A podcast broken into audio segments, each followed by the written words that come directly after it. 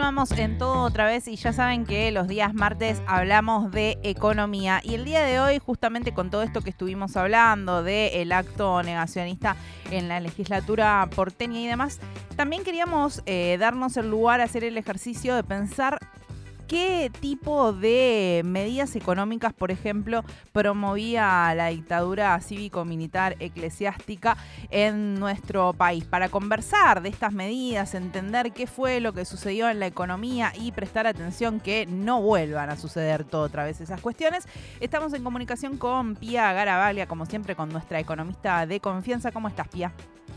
Hola chicos, buenas tardes, ¿cómo les va?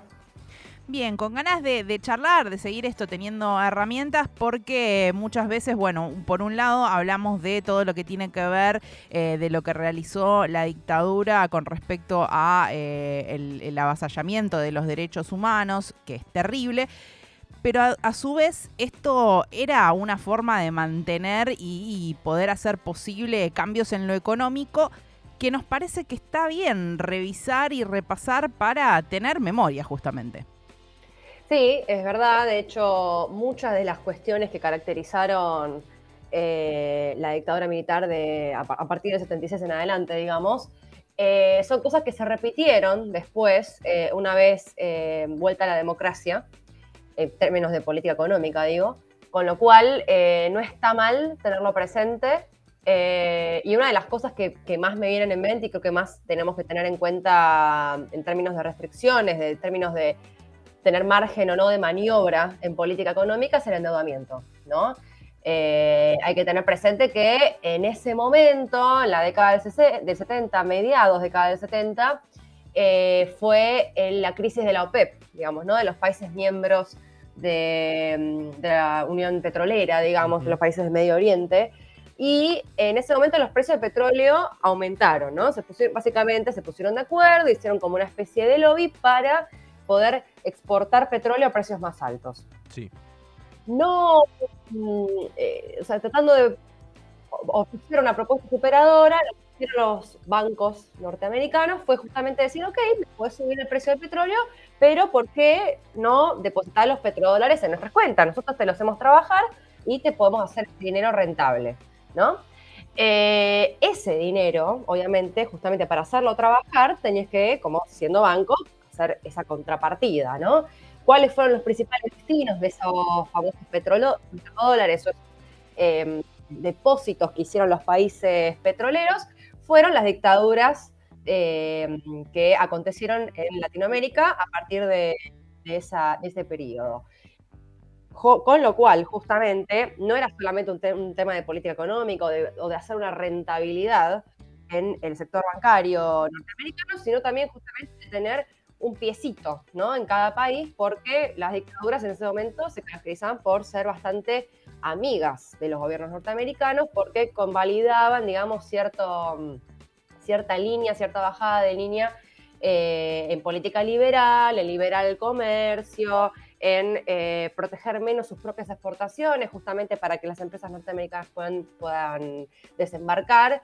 Y eh, eso, justamente acompañado de endeudamiento y de eh, políticas macrofiscales bien cursadas en términos de beneficiar más a Estados Unidos que al propio país que se estaba endeudando, fue después el resultado de las crisis que empezaron a ocurrir después. Argentina, la crisis que tenemos ahora sabemos muy bien que no es la primera.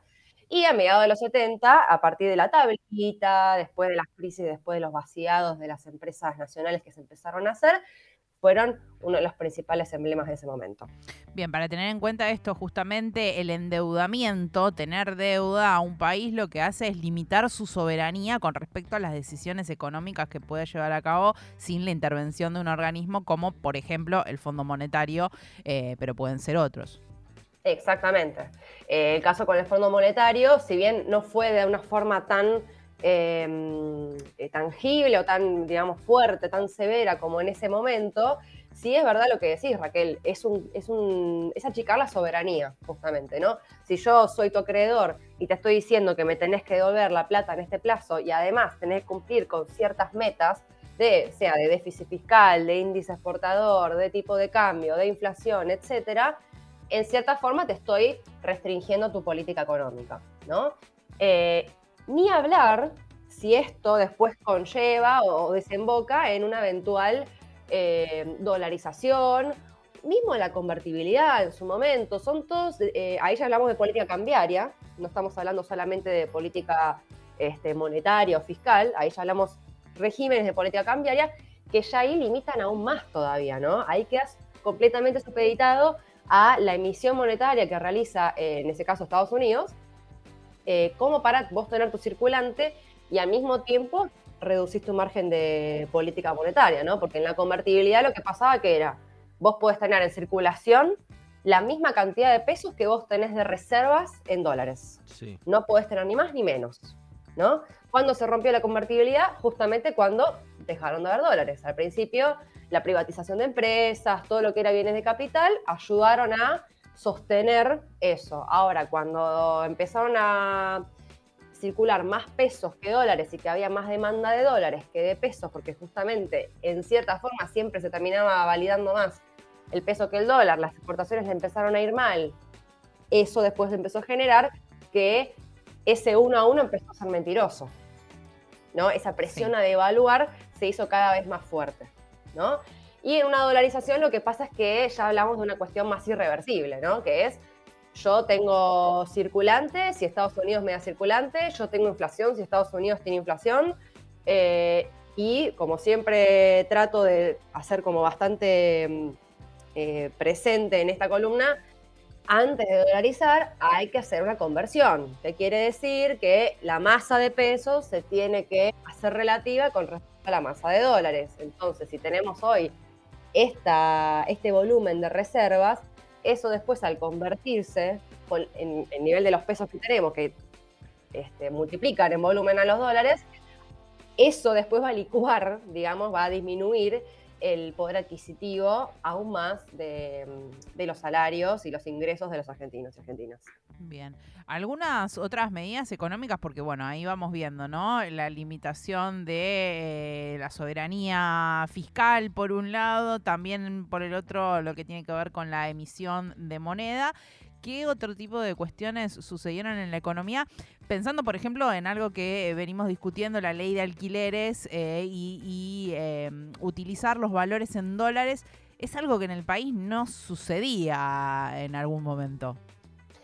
Lo que pasa con, la ley de alquileres es que si bien en fundamento, yo aclaro que no soy abogada, pero este, si bien en fundamentos pudiera estar bien o pudiera estar yendo a lo correcto, lo que pasa con la ley de alquileres es que mm, hoy por hoy el que alquila y el, que, el, locatario, digamos, no tiene el poder de negociación. Hoy el inquilino no tiene el poder de negociación suficiente como para decir, o como para, digamos, eh, hacer aplicable la ley de alquileres. Entonces, lo que termina pasando es que el locatario dice, eh, si yo no, si vos no convalidas mis reglas o mis condiciones, por más que sean ilegales, yo voy a buscar a otro, andate. ¿No?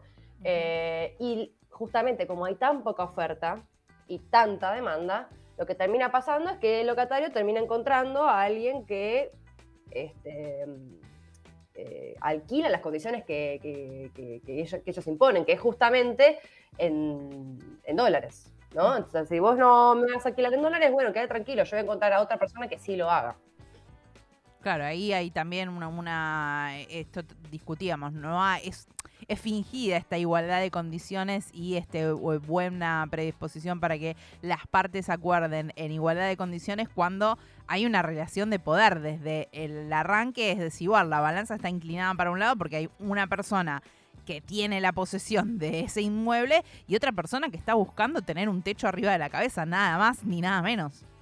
Exacto. Y además una de las cuestiones que se pensaba tener como acompañar para poder eh, hacer cumplible esta ley era el impuesto de la vivienda ociosa. Más allá de esto de la discusión de si está bien o si está mal, en este caso lo que pasa es que una persona directamente, si no le interesa las condiciones para hacerlo, no lo alquila, puede dejar la vivienda vacía y no tiene ningún costo, ¿no? No, no, no, le, no le va a cambiar. Si no le cierra hacer el, el contrato, puede tener la vivienda vacía que no lo va, que no lo va a poner en alquiler, no, tiene ningún incentivo, ¿no? Eh, sea económico, sea este, un incentivo fiscal, no hay. digamos, porque por ejemplo, el, incentivo a registrar, por ejemplo, una, empleada doméstica, salió una campaña en la cual, bueno, vos puedes deducir de ganancias, puedes tener tal subsidio, puedes tener tal incentivo económico, ok, listo, puedes normalizar este, del lado de lo fiscal, si querés. Pero en este caso es como, bueno, vos tenés esta ley, Em, y vos, en definitiva, podés, tenés la facultad de terminar imponiendo tus propias condiciones porque eh, el inquilino, si te quiere hacer una denuncia y todo, o no, te quiere renovar, o, no o te pide que le, que le, cumplas la ley, si vos no te gusta, sabés que tenés una persona que sí lo va a hacer. Ese es el problema. Este, justamente eso pasa en contextos en los cuales la oferta Em, están escasas, ¿no? Porque justamente se hace más competitivo y la demanda, o sea, los inquilinos están justamente más atados de manos, entre comillas.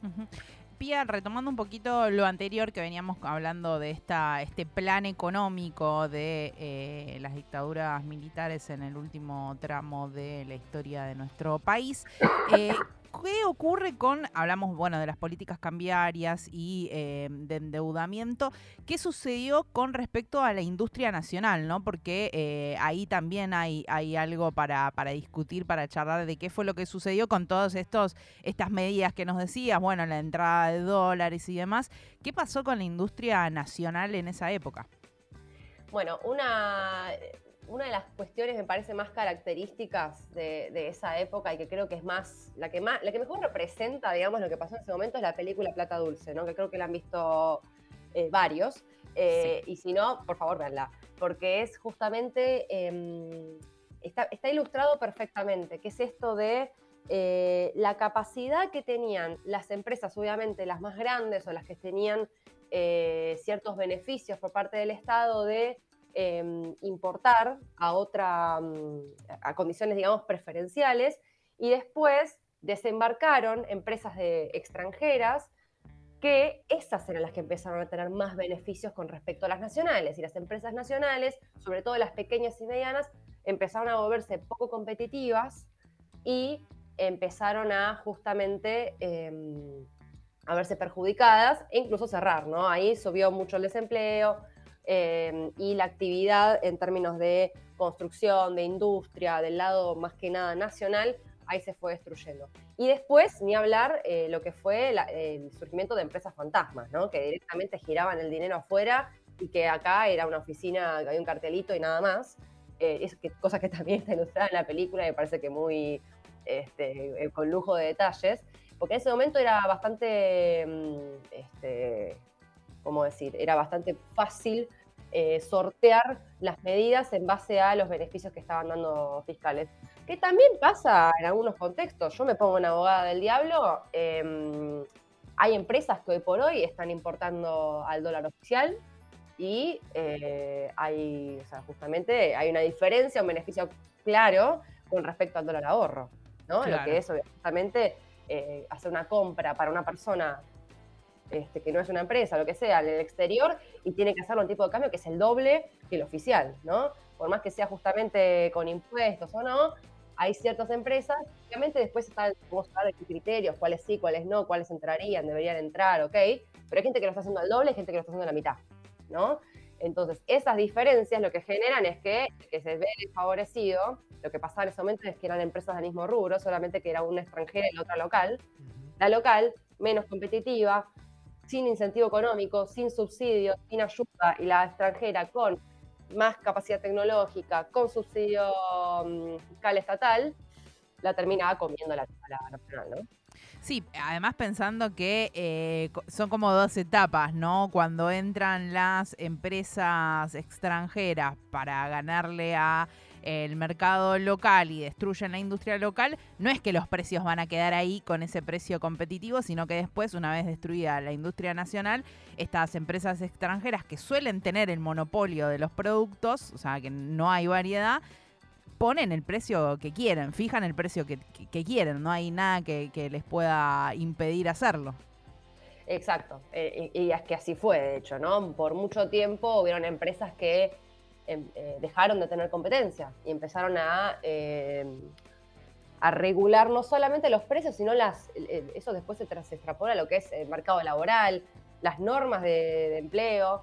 Eh, y ahí yo me voy a agarrar un poquito para hablar de esto, los riesgos de, mm, de, lo que podría pasar en un futuro, ¿no? Porque si se le da prioridad a ese tipo de empresas, hoy que estamos en un momento en el cual las modalidades de, trabajo están empezando a cambiar, que todo se digitaliza, que ahora, viste, capaz hay más un algoritmo que un jefe, que los trabajos son más flexibles, que no son en relación de dependencia o que no son por, horario determinado. Bueno, hoy por hoy, si em, se les da mayor em, peso a empresas que están en esa vanguardia, si se quiere, hay que tener cuidado también con cómo se las regula, ¿no? Porque hay muchos casos en los cuales esas empresas, al tener tanto lugar, abusan, no solamente determinando precios, sino también determinando las modalidades de trabajo, las modalidades de generación de ingresos, y sabemos muy bien que contra, entre beneficio y derechos, si no hay regulación, siempre se prioriza el beneficio y los derechos son, digamos, el fondo del tarro. Bueno, pienso en una empresa nacional que subsistió porque fue socia de la dictadura militar, que es eh, Ledesma, ¿no? Eh, como empresa que directamente participó en la desaparición de sus trabajadores y trabajadoras y que después vemos que eh, esta empresa que sí subsistió y continuó operando maneja los precios de una forma que eh, decide qué es lo que vale el azúcar, por ejemplo, los productos azucarados en el mercado. Así que es para tener una idea de qué es lo que sucede. Eh, importante recordar porque muchas de las medidas que se proponen de determinados sectores como nuevas y como que van a solucionar las cosas son medidas probadas que no funcionaron y que además son un poco la génesis que nos trajo al estado económico actual. Así que agradecemos mucho este repaso, Pía. No, por favor, eso a ustedes. Y sí, eh, la verdad que para dar conciencia y para tener en cuenta que nada de esto es son cosas que ya pasaron, no solo pasaron acá, sino que también pasaron en otros países, quizás más severos. O sea, Ledesma, eh, hubo, no sé, Bayer fue lo mismo en Alemania en los campos de concentración, ¿no? Y vos, y etcétera.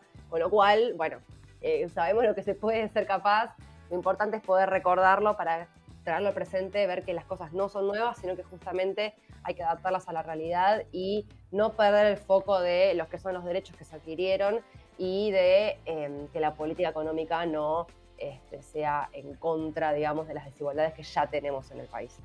Pía, un placer conversar con vos como siempre. Un abrazo grande y estamos hablando la semana que viene. Hasta la semana que viene, chicos pasaba Pia Garabaglia, nuestra economista de cabecera que integra poco ortodoxas economistas con perspectiva de género. Siempre recomendamos seguirlas.